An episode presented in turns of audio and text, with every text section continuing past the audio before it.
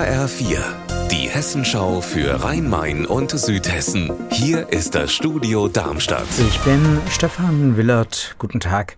Im Odenwald zwischen Höchst und Michelstadt fährt in den kommenden zwei Wochen keine Bahn. Es gibt Busersatzverkehr.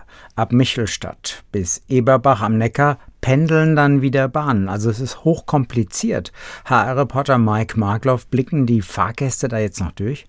Das ganz große Chaos ist ausgeblieben. So mancher Pendler musste sich zwar beispielsweise in Michelstadt erst zeigen lassen, von wo aus der Bus Richtung Höchst fährt. Die Busse fahren tagsüber im Halbstundentakt und werden gut genutzt und die meisten Pendler waren wohl auf die Bahnausfälle vorbereitet. Sie sind vielleicht mit dem Auto gefahren oder haben auch den einen oder anderen früheren Bus genommen, damit sie rechtzeitig an ihr Ziel kommen. Dazu rät jedenfalls auch der Verkehrsbetrieb Weas, weil es doch eben zu Verspätungen kommen könnte.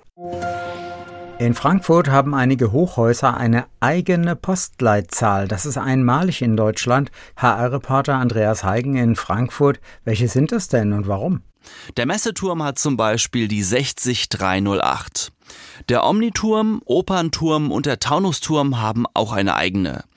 Damit bei der Menge an Briefen und Paketen für die ansässigen Firmen in den Gebäuden alles glatt geht, braucht's die. Eine eigene Postleitzahl hat in Deutschland sonst übrigens nur noch ein Gebäude auf der Zugspitze.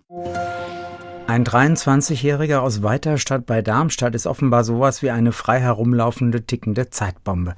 Er hat im vergangenen Jahr mehrfach mit brutaler Gewalt Menschen lebensgefährlich verletzt. Heute hat das Landgericht Darmstadt die Bombe offenbar entschärft und den jungen Mann für sieben Jahre wegsperren lassen. HR-Reporter Raphael Stübig, das ist für einen 23-Jährigen heftig. Warum scheint das nötig zu sein?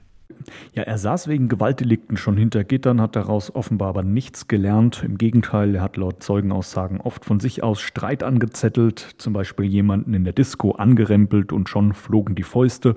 Auch der Richter kannte den Weiterstädter schon aus früheren Strafverfahren und hat ihm jetzt eben eine sehr, sehr lange Denkpause von sieben Jahren verpasst, wobei der junge Mann wegen seines massiven Drogenkonsums jetzt erstmal in eine Entziehungsanstalt kommt.